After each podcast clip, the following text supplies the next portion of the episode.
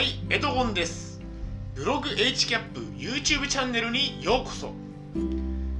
簡単なまずは自己紹介からしたいと思います。私は現在40歳で、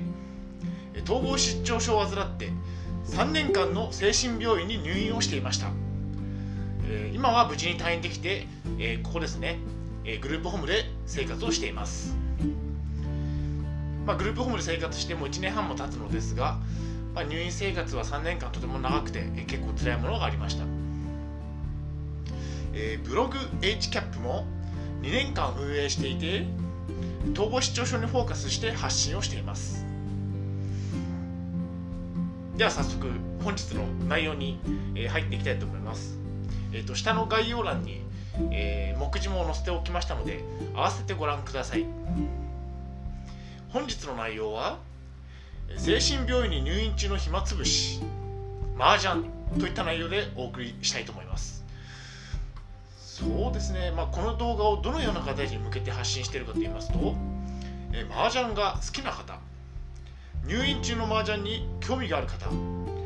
病院に入院を予定している方に向けて発信をします。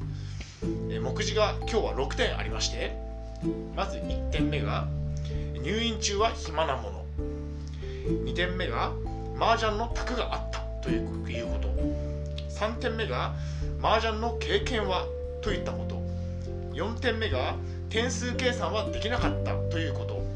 5点目が役満を上がりましたということ。で6点目が入院中は麻雀をおすすめするといった内容で今日はお送りしたいと思います。もここに入院中は暇と書いてあります。本当に入院中は暇でもう3年間何をして生活したらいいのか本当果てしなかったです、まあ、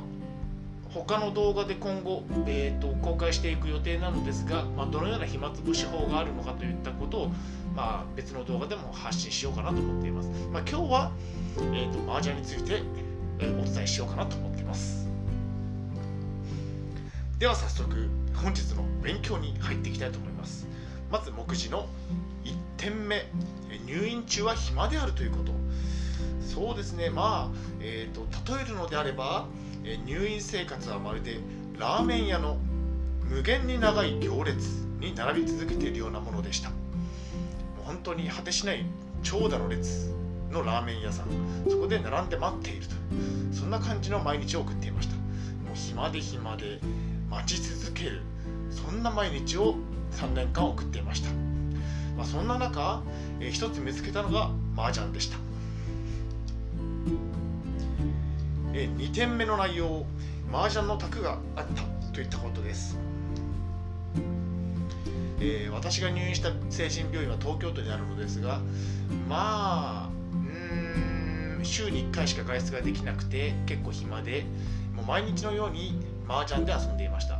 えー偶然にも私の病棟には麻雀卓というものがありましてそして麻雀ができる人も4人揃ったので、えー、と毎日のように4人のメンツで遊んでいました、まあ、たまに5人とか6人といった、え人数が多くなることもあったんですが、まあ、交代で、え遊んでいました、とても恵まれていましたね。まあ、どこの精神病院にも麻雀卓があるかどうか分かりませんが、まあ、私が入院していた病院には、まあ、麻雀卓があったので、もう毎日、まあ、1曲だけ、半ちゃんというゲームを1曲だけやってたんですが、まあ、とても2時間ぐらいえー暇が潰れていました、毎日ですね。で次3点目、えー、麻雀の経験は？といったところで、えー、ととてもえーとまあえー朗報といいますか麻雀がとても初めてだったと言った方も、えー麻雀に参加されていました。なので麻雀ができない方でも、えー、と麻雀やりたいですと言えば、えーま、混ぜていただけて、えー一緒に遊ぶことができました。なのでとても、えーフラットでいい関係だったのかなといったところですね、患者同士、まあ、お互いに助け合うといいますか、まあ、やりたいといえばやらせてもらえますし、えーそこはもう経験全く関係ないですね、まあ、私はもう麻雀ファイトクラブというゲームでちょっと麻雀やってたんで、まあえー、と今回の麻雀の病棟での麻雀の、えー、とろでは、まあ、ベテランの方には入っていたのかなというふった印象ですそうですねもう4年ぐらい3年ぐらいですかね麻雀ファイトクラブやってたので麻雀のルールは分かっていましたまあ、麻雀のルールは分かっていたのですが、まあ、次4点目の内容といたしまして、えー、点数計算はできませんでした。もう本当にゲームセンターで自動で、えーと、麻雀の、えー、牌並べから、点数計算までもうゲームだと全部自動なので点数計算を覚えるということを全くできなかったので、えーと、本当に、えーと周りの人に点数計算はしてもらっていました。なので、えーとまあ、入院中の暇なところで、まあ、せっかくホワイトボードあるので書いていきたいんですが、えっ、ー、と麻雀ですね暇つぶし法は。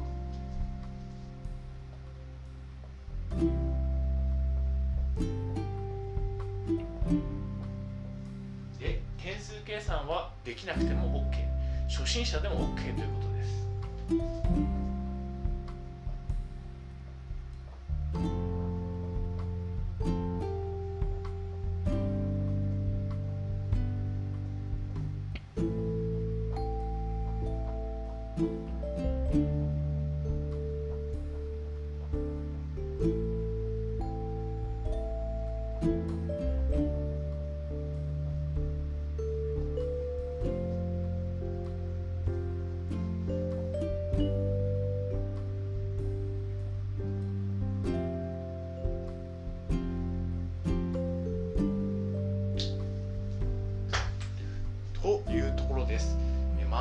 暇つぶし法麻雀ですね。で初心者でも OK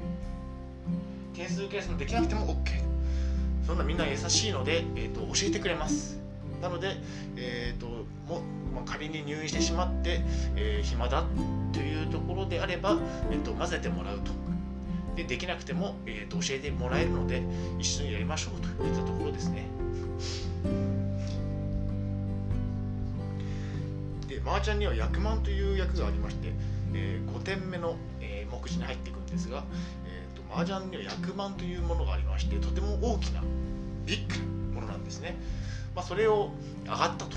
言ったらとてもレアなことを私は、えー、成し遂げました。入院中の3年間で。さすがに3年間も麻雀を毎日やっていれば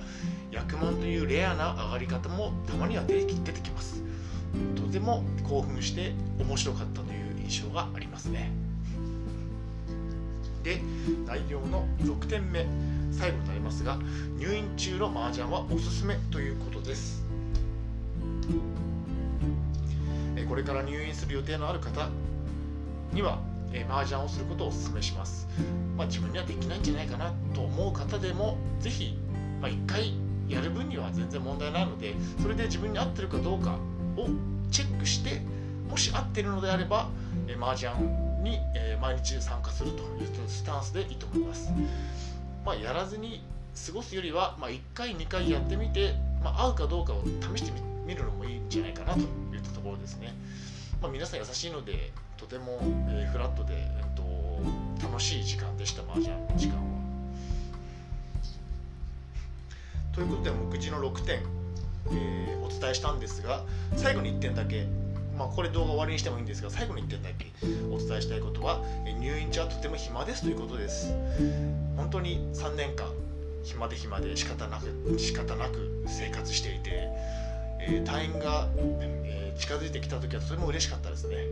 まあ、そんな中、えー、麻雀というものに出会いまして、えーと、病棟で、えー、毎日のように麻雀をして楽しんでいました、まあ、2時間も時間が暇が潰れるというのは結構大きくて、えーと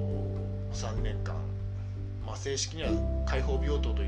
うところに入ってからなんですが、えー、2年と10ヶ月ぐらいですかねそこで、えー、麻雀を毎日やってて、えー、とても、えー、楽しく生活していました。まあ、他の、えー、暇つぶし法などは他の動画で、えー、お伝えしようかなと思っていますので、まあ、今日は麻雀だけですね。はい、ということで、えー、と以上になります。YouTube では統合失調症や精神病院にフォーカスして発信しています。もしよろしければチャンネル登録といいねボタンを押していただけるととても嬉しいです。病気の方は無理をなさらずにお過ごしください。ありがとうございました。また次の動画でお会いしましょう。